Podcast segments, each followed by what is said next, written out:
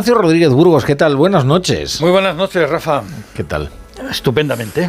Muy bien, pues vamos con tu mirada cítrica, ¿no? Pues vamos allá. Hoy, sin duda, el gran protagonista del día es nuestro primo Retro, el macaco clonado.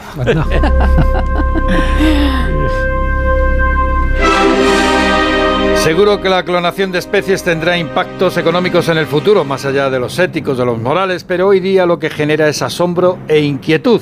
Vivimos tiempos interesantes, como dicen los chinos.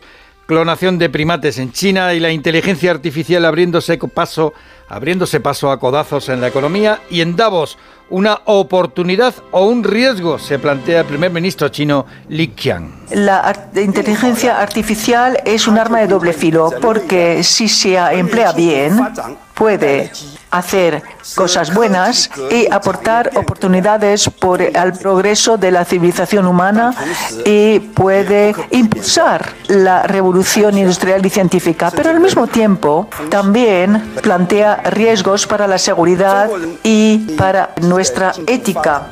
En Davos, la presidenta de la Comisión Europea, Ursula von der Leyen, alerta sobre la desinformación y resalta la capacidad de respuesta de la Unión al desafío de Vladimir Putin.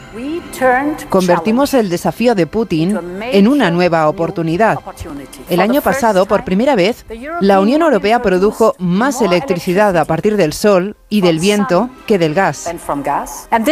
Y este año, por primera vez, la Unión Europea obtendrá más energía total de la energía eólica y solar fotovoltaica que de Rusia.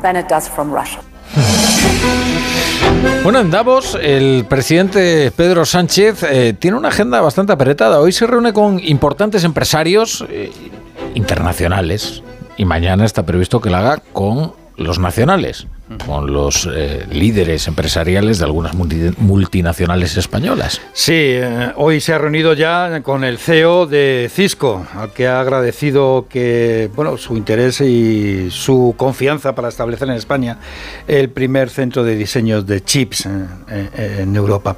Estas son, por ejemplo, también con Intel tiene previsto un encuentro y también con Qualcomm, compañías claves en el mundo del microchip.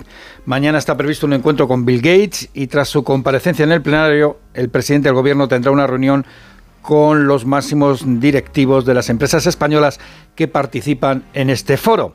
Los ojos están pendientes en los presidentes de Iberdrola y de Ferrovial. Entre tanto, el líder de la COE, Antonio Garamendi, vuelve a la carga contra la reducción de jornada laboral, dice que suponen más coste, y carga también contra los métodos del gobierno en el diálogo social. Cuando juegas un partido, el entrenador sale al campo, sabe que juega pero claro, lo que no se encuentra es con que incluso el árbitro eh, tiene eh, la camiseta de los colores del equipo contrario. Es decir, eh, y entonces, bueno, pues ya, entonces ya concretamente todavía se genera más instabilidad.